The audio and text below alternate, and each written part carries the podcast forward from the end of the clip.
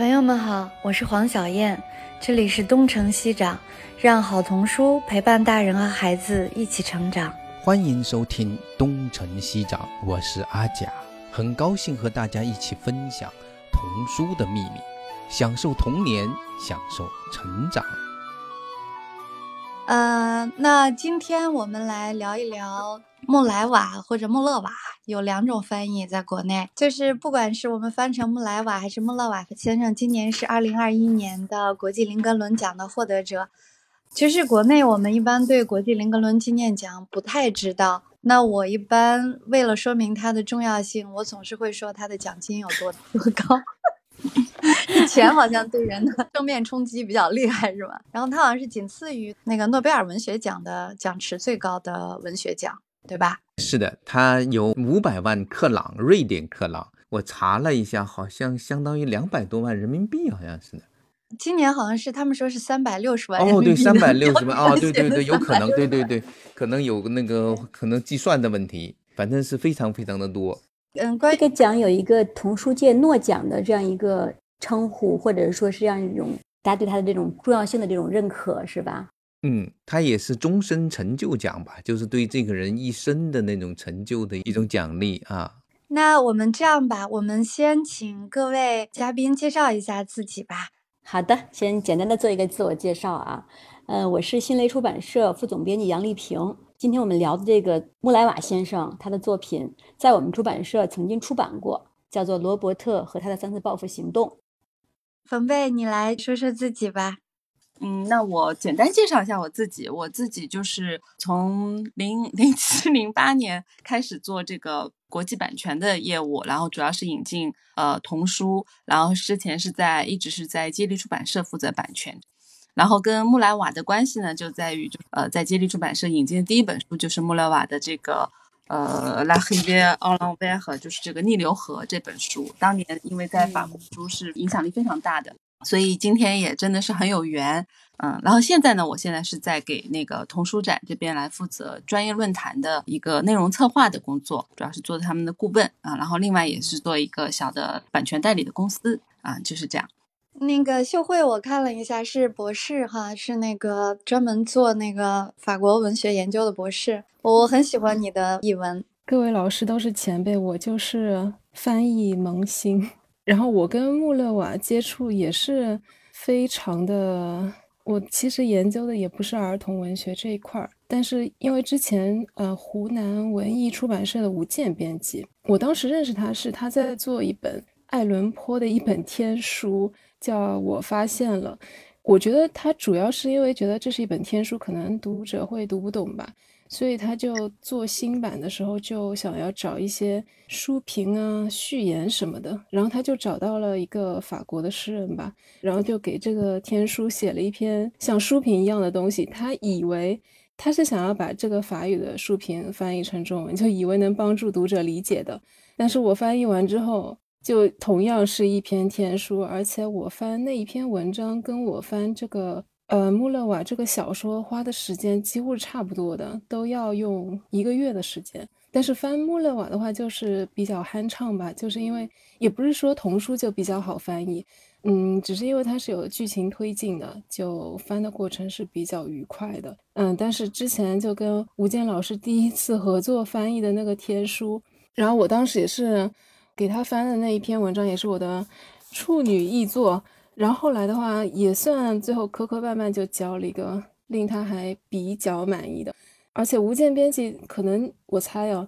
逆流河可能是他最想做的书吧，但是我是听说他说他逆流河是非做不可的，但是嗯那个版权他好像等了几年，然后他也不知道版权到底在哪个出版社手里吧，然后后来终于等到呃版权。开放之后，他就觉得为了保险，就把朝着海的方向，就是我翻的那一本，就一起打包买了回来。所以我可能是沾了逆流和也是刘成富老师翻的那本书的光，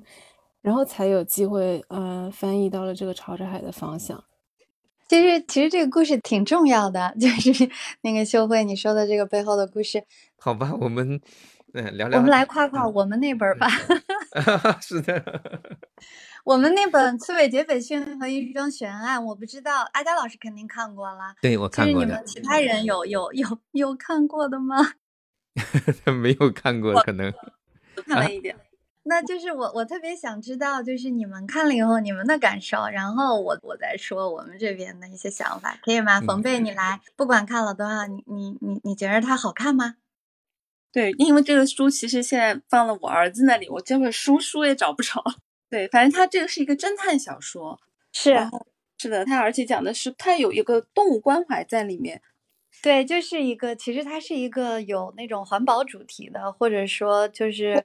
众生平等，就是人也要人和动物是平等的，人应该就是爱护动物。它其实是一开始就是一个谋杀了，就是一个谋杀案。其实它就是一个，它原名叫 Jefferson，就是就叫杰杰斐逊。我不知道你们法语和英文这个是不是都是一个词，反正它书名本来就是一个词叫 Jeffer Jefferson。对我看到英文版就是 Jefferson，就这个名字，英文版。我在 Amazon 上看到的，嗯，就是这个刺猬的名字就叫杰斐逊，然后就是故事其实就是彭贝讲的，就就是这个刺猬他遭遇了一桩。谋杀案，他被卷入其中了，然后他就要自证清白嘛。他怎么样自证清白呢？他有一个好朋友是个小猪，然后他俩就去了。他们生活在动物王国，然后他们旁边就是人类的一个城市，就是人类的城市和他们这个动物城市是相邻的。然后他们就去那儿去寻找这个真凶嘛。然后后来他们就找到了真正的凶手。然后他们和他们去的时候是和这个他们这一个动物的旅行团，他们加入了一个动物旅行团，然后去了了。那个人类的城市，最后呢就找到了那两个真凶，呃，就是杀死的那个理发师的那个真凶，然后就是个大团圆的或者是胜利的一个结局。但是就是它，因为它是一个探案小说嘛，还是那种悬疑感或者说紧张的气氛，包括幽默在里面，就是。他写作的手法是毋庸置疑的，就是还是能写出来一个非常有趣的故事，然后也很吸引人，然后也比较有意义，就是讲了这个人和动物应该平等，然后互相爱护，然后中间的各种小高潮、小细节，包括每一个人物形象的刻画，就是寥寥几笔，他就可以把像他那个动物旅行团里面有非常多的这个角色，然后每个人的角色的个性，他都可以用非常少的一些笔墨把它搞得。就是个性非常的鲜明和突出，就是主线是这个，然后有非常非常多的支线，就是还是就是他的那种戏剧化的背景，嗯，蛮明确的，在他的作品里面的体现。还有就是写作技法的确是非常的原熟的，我觉得他。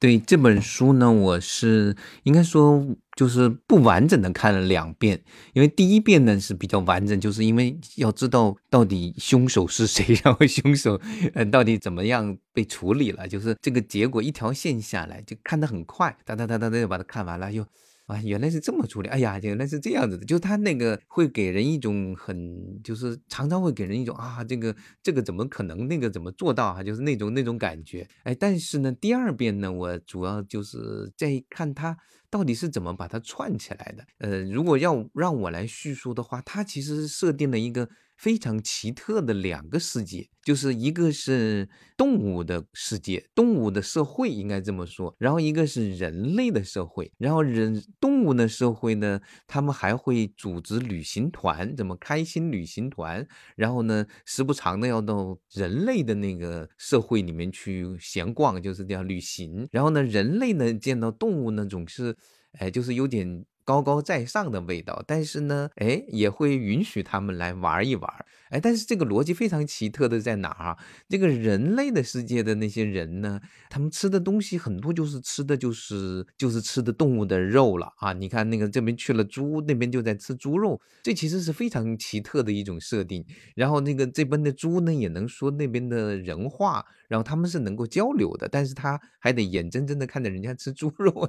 就是这个很有意思。就是，然后你在人类的世界杀一个动物不是不犯法的，可是呢，人类跑到一个动物的社会里面去杀死一个动物呢，可能就违反了那边的法律。这种逻辑吧，就是他自建了一个这样的一个框架，然后他的故事的开始就是一开始在动物的社会里面，一个理发师被杀死了，然后呃完美的证据表明那个刺猬就是一个凶手，因为他有目击证人看着他他拿的凶器，然后呢就是在现场就被人就是等于是看到了，但是实际上呢又不是他，所以这个故事又要一路的翻转，一路的他要自己去自证清白，然后他必须得跑到人类的社会去找到那种线索，甚至要抓到那个凶犯，然后把把人类的凶犯。再抓回到动物的社会里，哎呦，我觉得他写这种故事就像一场冒险。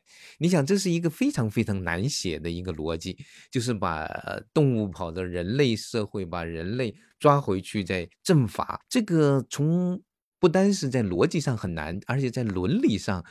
要挑战人类读者的神经哦。你你想要把杀死了动物的，那杀死了动物的人可多了，那可不止一些人，但是怎么？成立呢？哎，他偏偏就把这些就成立了，所以这个故事我觉得它很新，它应该我查了一下，应该是二零一一八还是二一七年的作品，就是法语方面哈。它有涉及到很多很现实的话题，就是包括动物的，就怎么说呢？你关怀也好，就是这是一种很特别的伦理，就是人与动物的这样的一种在地球上的地位是不是真的能够平等？然后人如果真的要尊重动物。除了那种不要残杀动物之外，那你能不能够吃动物肉呢？这个其实我我看了这个故事，我也会挑战一下我自己的伦理，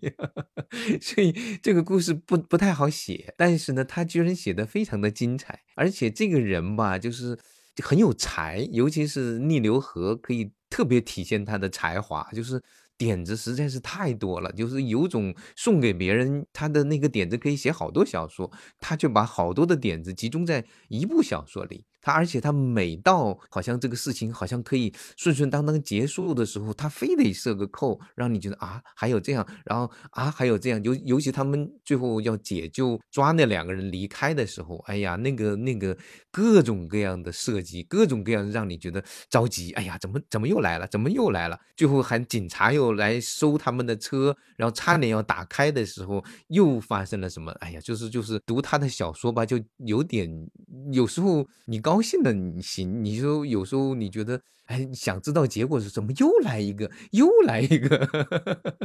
可能会有点受不了。他的创意太多了，就看你是什么样的读者吧。我相信大多数想要过瘾的读者还是觉得蛮过瘾的一个作家。对他最后的那个高潮，就是抓住那两个人类的罪犯的那个，确实是好热闹啊。但是他。在那个之前，就像您说的，他铺了很多的枝节，就把那个开心旅行社的每一个动物的那个个性、性格特征，其实那个跟主线是没有关系的。他其实没有必要去刻画这些动物的那个性格，而且刻画的那么生动。太有才了，这个人就是他忍不住。我相信他写作的时候，哎，我再抖一抖这个包袱，再抖抖那个包袱，他的包袱太多了，所以读起来有时候，哎，你你你后面到底 发生了什么？快说快说！对，所以这就是我对穆勒瓦一个非常 强烈的印象，就是这个人容易写秃噜，就是就是您说的太有才了，对于他来说太容易了，就是他就流出来了，然后。就就就有时候他就可能他自己也也收不住，但是在这个《刺猬劫匪训》里面，我我是我个人还比较喜欢他写的那些动物的个性，然后就是就是每一个他把每一个动物都当成就是跟人一样嘛，嗯，就动物在他的笔下完全是人，嗯，然后这个书就是他最新的作品。对，小燕，你说这这么说，咱们如果咱们不是看小说，而是在看电影的话啊。他这些东西，那就是让你一分钟也闲不下来，就是完全没有尿点的，因为 动电影比较快嘛，对不对啊？他一下就过去了。但是读小说有时候他要花两三页把这个熬过去，这个太累了。但是您现在就是说，您如果去看《刺猬劫匪逊》和《朝着海的方向》，嗯，再看《逆流河》，再看《罗伯特》，就这四本书，你能够找到共性，就是他就是容易写嗨了，但是同时四。本书的创作风格又不同，所以这个人他还是嗯非常有才气的。对我还读了另外一本叫《山羊的旅行》，也是他写的。对，您可以那个讲讲那本。呃，那本书不过我读的太快就快了，因为我已经知道他的风格了，我就不断的跳，不断的跳，因为他实在是 太多创意了。就是他那个故事吧，就是总是要等一等，然后再再抒发一下各种各样的扣，然后让你呃忍不住了，然后他最后才哎抖个包袱。他那个那个山羊的旅行就是讲一只山羊吧，也是很法国的。这个山羊呢，本来是就是一见钟情，爱上了另一只山羊，结果呢，他是一个乐手，结果呢，他本来以为那个山羊要跟他那个倾诉爱情的，结果那个山羊却那个女孩却请求他去帮忙，去跟他说和他的最好的朋友跟这个山羊。跟那个女孩呃成为一对啊，就在这个时候，他最终还是帮了忙，但是他受不了就离开了，就是这样。就他的开头是蛮浪漫的，可是，在一路上他要非常莫名其妙的救了一个岁鼠，为了要保护那个岁鼠，他到处流浪，到处逃避石雕们的追踪，然后最终最终又又丢了啊，然后最后他要跟一只那个应该是个公鸡的医生一起又。就是非常又又经过了一番折腾，又把那个给救了。反正总体上他的故事就是他肯定是圆满的大结局，但是这个过程之中吧，哎，就是你要喜欢的话，就会发现太太多的创意，呵 呵太多的好玩的细节，然后把这个故事推向了最后。但是回头细想想吧，有有时候觉得不知道为什么要读这样的故事，就是过个瘾吧啊，是一个蛮过瘾的一本书，但是读。读完了之后，好像也不知道为什么要读他的，就是这样的一本书。所以我，要我是觉得，嗯就是说，像刺猬这本是他最新的作品嘛，嗯你，可以看到刺猬这本它的意义和指向是非常它有明确的。有些现实的关怀。对我觉得有时候呢，就尤其是像朝着海的方向，我比较最欣赏的是它还是有些现实的关怀和现实的关照。它还是应该，我觉得既然我们拿出时间来读一本书，还是更应该去读完了之后好好的想一想，不仅仅是过把瘾啊，就是，但这个也不同的书有不同的追求吧。那个逆流河其实多少有一点点跟那个不老泉有一点嗯有一点像，点点，就是主题有一点点搭，但是嗯就是故事和文文本差得很远哈。但是就是嗯主题还是那个蛮对对，那个要不那个冯贝说说看，嗯，其实因为我就刚才一直沉浸在那个逆流河回味那个逆流河的那个文本里面，然后包括在看那个刘成富老师写的那个译后记，包括刚才刘成富老师已经把他那段话已经呃又又再复制给我了，所以我一下子那个刺猬那个刚才看了一下子想不起来，一紧张什么都忘记了。对，但是听了两位说了以后，觉得真的是很感兴趣，包括那个。朝着海的方向，我觉得这个文本我之前没看，我也好好想再去看一下，因为我那个书我已经也已经有了。然后我看了一下它的时间，包括那个阿佳老师刚才说的那个，它其实最后的是这个刺猬的，然后九九年最早的这一本是朝着海的方向，然后零零年是逆流河。这两本其实朝着海的方向，它是致敬小拇指，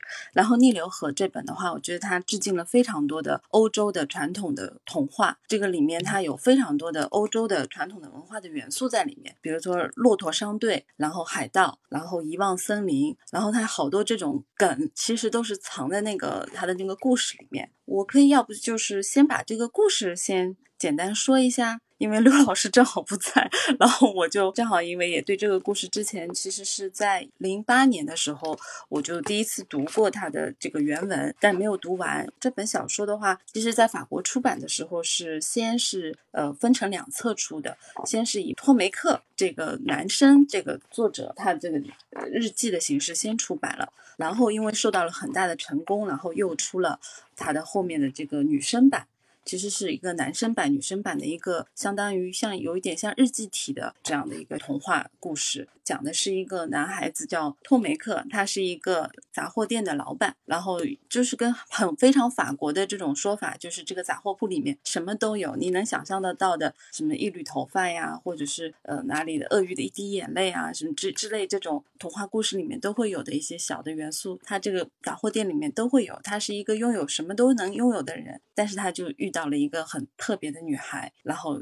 遇到了这个女孩之后，他知道这个女孩在寻找着这个逆流河的之水，可以不死之水，然后他就为了去追寻这个女孩，跟她一起离开了他的自己的店。其实也是他的自己的一个成长之旅，然后经历了很多奇遇，最后找到了这个女孩。这本书的下一篇的话，其实就是以这个女孩的口吻叫汉娜，然后再回过来讲汉娜的经历，然后包括汉娜遇到了这个托梅克，他们是如何相遇，然后又当中有一些交集，又有一些错过，最后他们还是一起去找到了这个不死之水。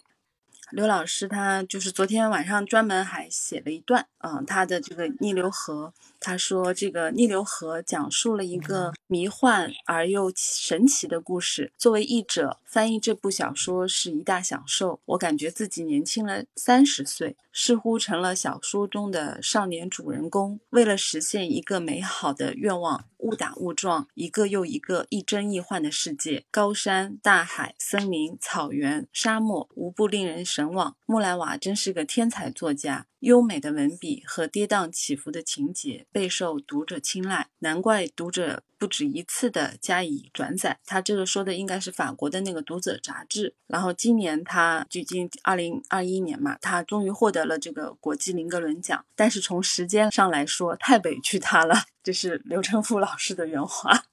对。他这个书读起来，就是让我确实是想想到了好多别的书。但是你刚才提到了叫做《遗忘森林》是一本什么书啊？他提到的那个《遗忘森林》，其实是好多故事里面都就是一个童话，是吧？情节里面不是有遗忘森林嘛？他们进入遗忘森林。对他这个整个的，就是故事，应该从线索上是比较，好像是比较传统的。就是当你某一天在一个平凡的生活里面，然后被一个唤醒了之后，就开始上路去寻找、去追寻、追寻一个，呃，好像是很有目标，但是其实也有一点点虚无缥缈的一个某种东西。实际上，比如说那个《牧羊少年的奇幻之旅》也是这么开始的。所以他从一开始，他那些非常浪漫的那个故事呢，从最初来说呢，并没有让人特别的，就是觉得哦，好像从来没有过。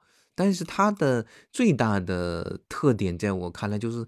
它的一系列的把它的组合起来，让你。觉得嗯，很他也很流畅，每一个地方连接起来。比如他走到走到了那个地方，遇到了一个女的和一头驴子，然后那个那位胖胖的女性把他带进了这片森林，然后又听到了呃某种呼救的声音，然后以为是那个女孩的，以为是那个他要找的那个女孩就找不到了，然后又离开了，然后又遗忘了。他那个遗忘特别有趣，就是在那个文就是睡着了那一段特别有趣。就那个创意，当一个人被那个沉睡之后，他们需要有香水师那个村子的人。然后每个人跟他读书，然后因为每个人都有一个叫唤醒语，大概是这个咒语，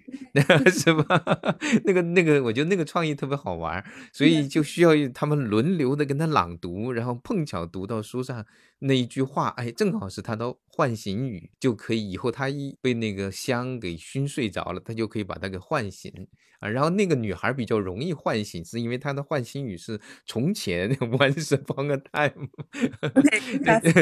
因为所有的故事都会用那个开头，所以那个女孩一下就醒了。哎呀，特别有趣，就他在这些创意上特别有趣。然后到了那个地方之后，又遇到了就是那条河，然后这捞那个水是怎么也舀不起来，这最后只能带回一滴，等等等吧。又包括到安娜那里面，让我印象最深刻的就是在沙漠里面，然后他遇到了另一群向东行走的人，他要往南走，结果他每次见到都那个男孩，然后那个男孩邀请他一起走，走一段，他我想回来，他就可以。回到起点，回到刚才的那个，然后，然后他就可以去实验另一个人生，甚至嫁给那个驼队里的某一位，然后甚至有了自己的孩子，然后突然有一天，他说：“我想回到那个地方。”他又回到了沙漠的那一点。就他的这个故事里面，太多这种奇妙的创意。我我当时真是读的时候，完全就是有点像是一个迷宫一样的，美轮美奂。是的，美轮美奂的，特别适合拍成那个电影。有有拍成电影吗？没有没有，拍只有改动画片。啊，他这个我觉得特别适合拍成电影，那个电影的那种视觉效果非常好。不是，最近有个那个什么《沙丘》嘛，我觉得而且很适合那个甜茶去演那个主角。是吧？是的，是的，他那个特别特别有那种味道在那里。他的唯一的那个，如果我要说要点吐点槽的话，就是他有时候他那个情节吧，跳跳跃性很强。然后突然就出现了，他有点像是在织梦一样的，所以他那个梦境之间的关联好像不必过于的逻辑严谨。就是这个，我觉得，因为他是个法国作家，我觉得可以原谅。是的，对对，他如果是个德国的作家，我觉得不可原谅了，因为德国人不能这个样子的。他的有时候那个跳跃呃很随意，嗯，对然后突然间那个熊猫就出现了，突然然之间他就来帮忙了，好吧，我就真是 好吧。但是写的很美，写的很让人很享受。我我有时候会停留在他的某几个那个很想象的妙点子里，忘记了他整个的故事。说实话，他的整个的故事有一点，我有时候如果细想的话，比如说他把那个女孩的一起回到了店铺去，那那个女孩要回家乡去看她的养母，要找回她的鸟，难道这个小男这个男孩不能跟他他一起走吗？他非得把那滴水留给他，然后自己去找那只鸟，然后把这个鸟再带回来，就再去喝这滴水。那万一再去找到了那只鸟，在回来的路上赶不及这个喝这个水，那个鸟死了怎么办呢？就这就是我一个，就是我是我是数学学的比较好的人啊，我我就忍不住去想，哎，这个逻辑它是怎么怎么串起来的？好像他有一点点故意的设计了这样的一种情节，让这个女孩把那个水留在了那个男孩这个地方，然后他这只身又回去找那只鸟。哎，就是这些逻辑，呃，我觉得可以原谅，因为他是位法国的作家。他他这边是有一点点刻意的营造了嗯那种浪漫的啊，男是的，男嗯，对少女的那种英雄主义那种，对，然后曲折性，然后跌宕起伏的那种对感觉。对对，哎，但是也蛮感动的，对，是的，是的，对他的今年的那个林格伦给他的那个评语上面就写的是说他更新了童话的这个传统，跟这本书可能也有蛮大的关系，因为这里面他用到的这个童话的元素还是非常多的。对，因为他把这个做到了极致之后呢，大家就可能就原谅他了。就比如包括我觉得读安娜的故事，有时候后面获得的感动似乎比那个读那个男版的那个，我觉得还更多一些。就包括他一路的去去走他的其实养父养母跟他之间的关系，然后他路上遇到了呃两个人，一个老老的那个马夫和一个另外一个男孩，然后他们俩是怎么对他的，还有他最后怎么又回来，我觉得那种人与人之间的那种很很朴实又很深厚的那种那种感情，我觉得是蛮好的，就是有很世俗的那一面的东西，但是也非常好，就是因为前面的那一个爱情其实有那么一点点过于梦幻，但是他后面的那些有点人间烟火气的那种情感的，哎，我觉得写的还是蛮让人心里面还是蛮暖的，就是觉得哎，这个在这个人世界上的人其实还是有挺好的一面的，对。那个粉妹刚才说那个林格伦奖的颁奖词，就是说他对童话的这种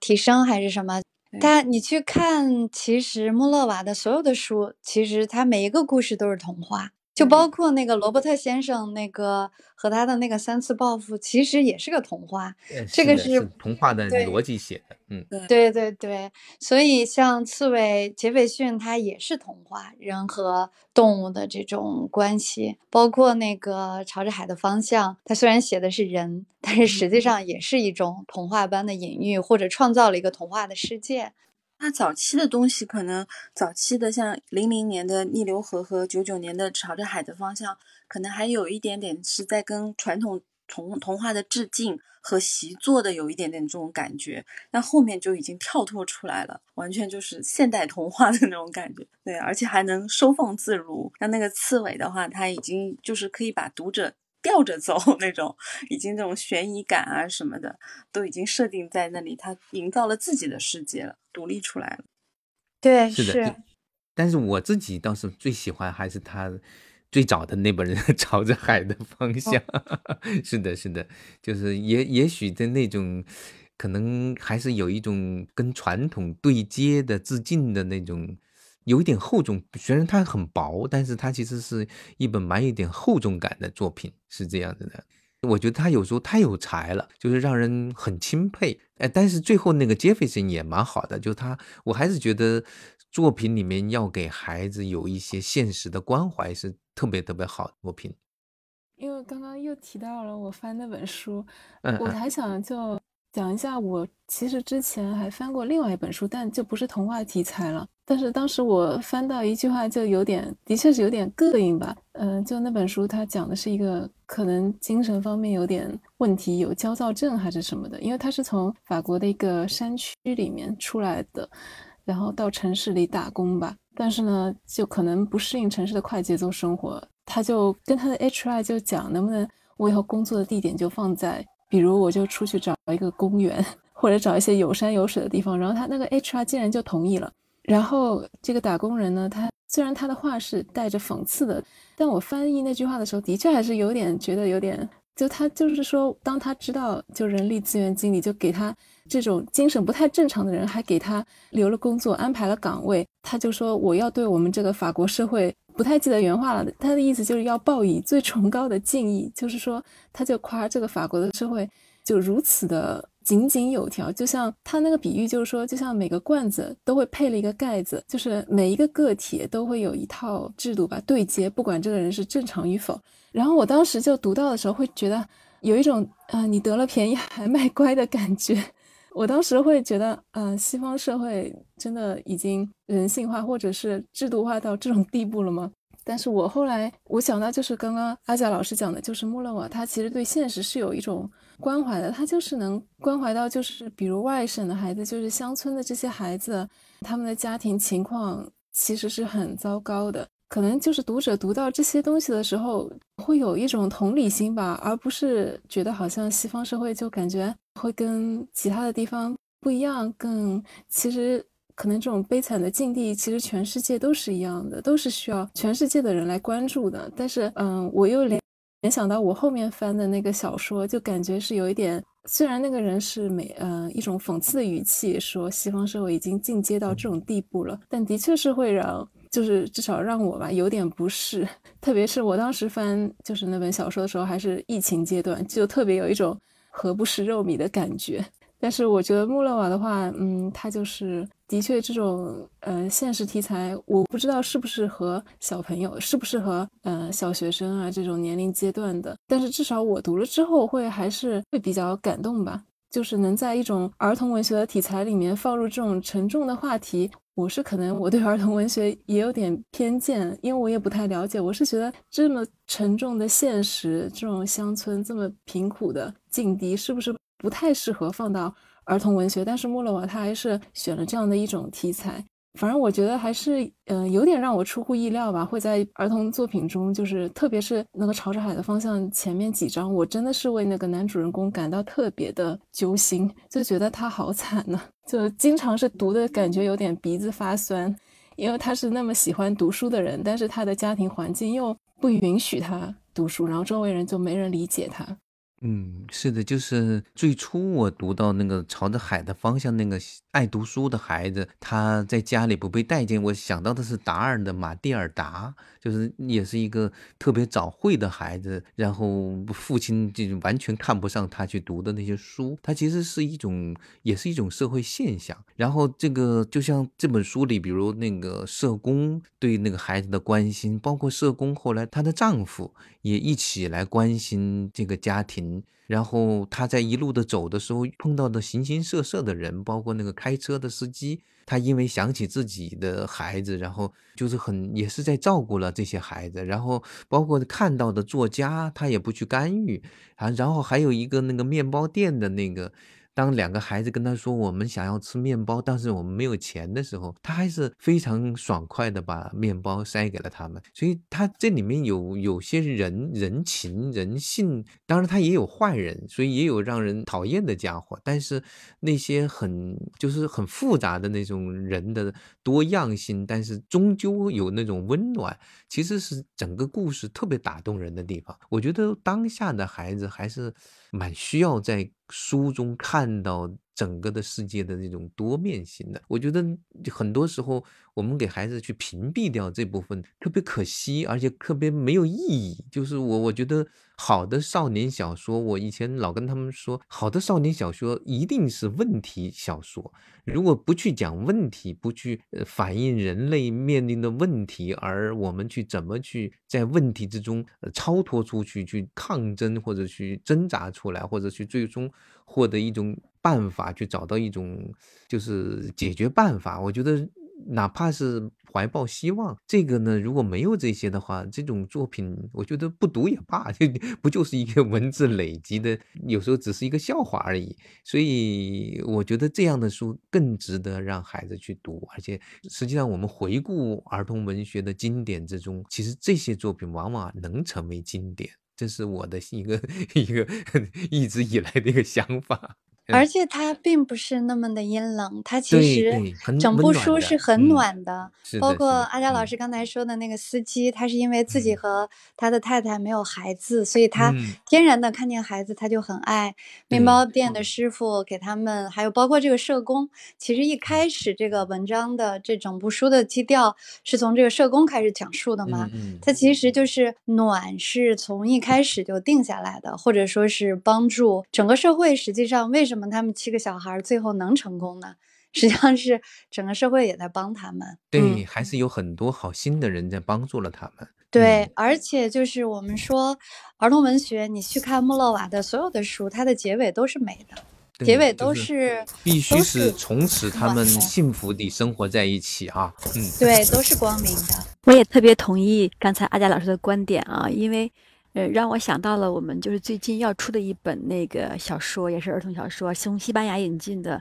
它叫《亲爱的怪物先生》。就简单的讲一下，它就是，其实就是说，孩子的生活中其实有很多面的，它不是仅仅只有光明和爱和温暖，还有一些可能让人觉得心里很厌恶、很憎恨或者很愤恨的东西。他讲的其实就是这样一个故事：一个小男孩儿就是被三个孩子他的同学去欺负、霸凌，就是这样一个故事开始了。然后他就是。非常无助，然后父母对他的爱，但是不能代替这种同学同辈的那种欺负给他带来的心灵的伤害。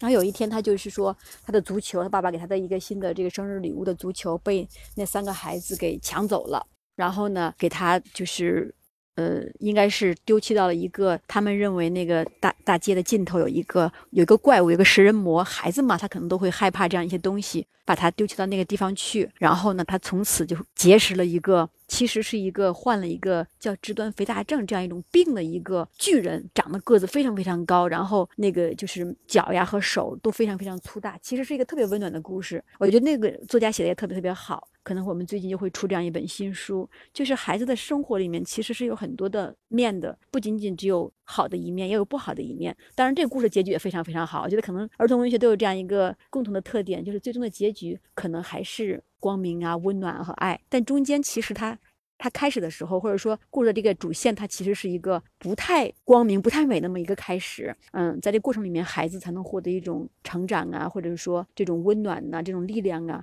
能感受到人性的这种美吧。我觉得刚才就是听了阿佳老师讲的这个故事，我觉得我还是挺有感触的。那我们今天应该也时间也差不多了吧？时间差不多了，对，嗯。呃，我我先说吧。对我第一次参与这个活动啊，就是说句老实话，我刚开始，嗯，故事没讲好，有点小小的遗憾。嗯，没关系，对，还不太，我帮你补了一补。哎，对我特别感谢，所以就是说这样的故事我也蛮喜欢，也也也很熟悉了。嗯，哎，是是，能看出来阿佳老师您还是跟以前一样，就是呃，那么读了那么多的书。啊，讲那么多的好故事，对对对，所以我觉得今天这样一个活动，我自己首先就觉得很很高兴。虽然刚开始表现的不太好，但是我认真的聆听了各位老师的发言，然后也也也能学习到很多东西。嗯，很很高兴能够在这里跟大家就是分享一些好书啊，分享一些好的故事。其实是对我自己来讲也是一种提升和学习。嗯，希望以后还能有更多的机会能够参与黄总、阿佳老师然后组织的这种活动，然后能够把我们就是更多的好的作品、更多的好书，嗯，带给我们更多的这个朋友们吧。啊，挺好的。其实大江小说里面还有好多书可以聊的啊，太多好好故 事了，阿佳老师你肯定很了解。是的，好的，是的，以后希望有机会。嗯，好的，嗯，那冯贝你再说吧，嗯。今天的话，真的我很有收获，然后，呃，也跟各位老师都学习了，而且我真的很惊叹，很佩服阿贾老师跟小燕，嗯，黄总的话，还有杨总，他们对这个作品的这个理解啊，还有阐释啊，都非常到位。嗯，我可能准备也不够充分，但是真的，阿贾老师的记忆力真的是惊人啊！我觉得您的那个好多细节，我我可能这样一流河，可能我都已经看过两遍了，但是。还没有，我就是有时候喜欢读完了再好好的想一想。对啊，然后像那个刺猬那个，其实真的我一紧张我就忘记了。对，但开头我其实是看了，觉得非常引人入胜的。嗯，然后今天这次真的就是感谢黄总还有阿佳老师他们邀请我来参加这个活动，有机会来参与这个新的形式，用播客的形式来分享儿童文学作品，而且又是这么精彩的作品，跟各位还有秋慧翻译者的话，他也分享了很多他的对这个文学作品的一些理解和想法。嗯，我觉得特别好的机会，希望以后还能有机会再参与和继续聆听你们的分享。我会是忠实的粉丝，会继续听你们的播客的。谢谢谢谢，嗯。哎，修慧再说说。其实我通过这次就录节目，我发现自己是一个很说话很离题的人。我到现在都没有把那个小拇指的故事说了，但是 没关系。对，我觉得可能可能有兴趣的人，他们自己都会去上网查的吧。嗯，总之我就觉得，因为也是我跟这个作品结缘，也是因为吴健老师他自己的一种执着吧。